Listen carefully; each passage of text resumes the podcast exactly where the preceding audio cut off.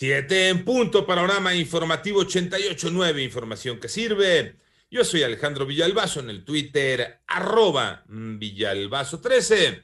Es martes 13 de julio, Iñaki Manero, ¿cómo te va Iñaki? ¿Cómo estás Alex Villalbazo, amigos de la República Mexicana y gracias por seguir el panorama? Adelante Iñaki. Vámonos con el panorama COVID, la cifra de fallecimientos a nivel mundial ya llegó a 4.039.889 personas. El número global de casos, 187.285.202 personas.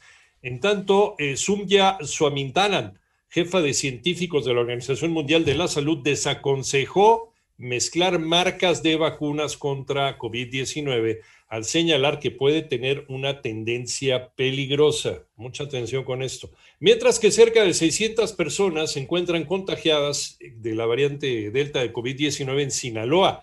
El panorama de la pandemia en México con Moni Barrera. Por el registro de 3.074 nuevos contagios, la Secretaría de Salud informó que ya son 2.593.574 casos de COVID en el país y las defunciones aumentaron a 235.058 debido al reporte de 89 muertes más en las últimas 24 horas. En su mayoría se siguen concentrando en la Ciudad de México, que hasta el momento ha reportado 44.847 fallecimientos. En segundo lugar se encuentra el Estado de México con 28.000 204 defunciones y Jalisco con 12.672. A través del informe técnico diario se dio a conocer que ya se aplicaron 50 millones 817 mil 979 dosis de vacunas contra COVID en 88 Noticias. Mónica Barrera. En el panorama nacional, en el municipio de Jacona, Michoacán, fueron localizados ocho cadáveres, con lo que suman hasta el momento 16 víctimas encontradas en esta demarcación en los últimos días. La Secretaría de Gobernación reconoció que desde diciembre de 2018 a la fecha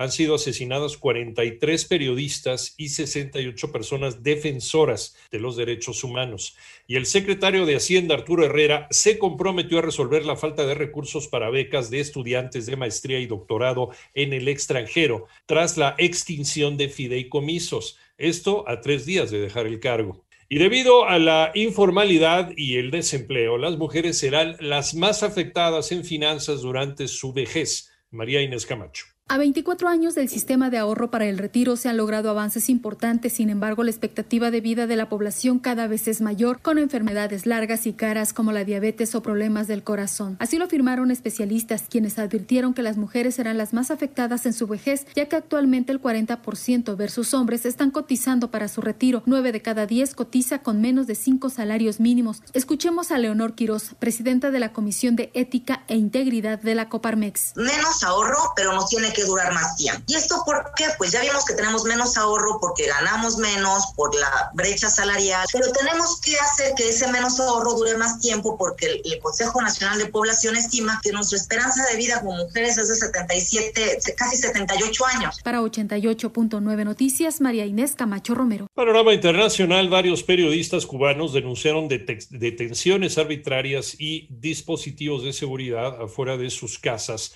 tras las protestas históricas en la isla. Y por otro lado, en China, las autoridades informaron que al menos ocho personas murieron y nueve están desaparecidas tras el colapso de un hotel en la ciudad de Sozhou. Una persona fallecida y varias más heridas fue el saldo de las celebraciones que tuvieron lugar en Italia tras el triunfo de su selección de fútbol sobre Inglaterra en la final de la Eurocopa del domingo.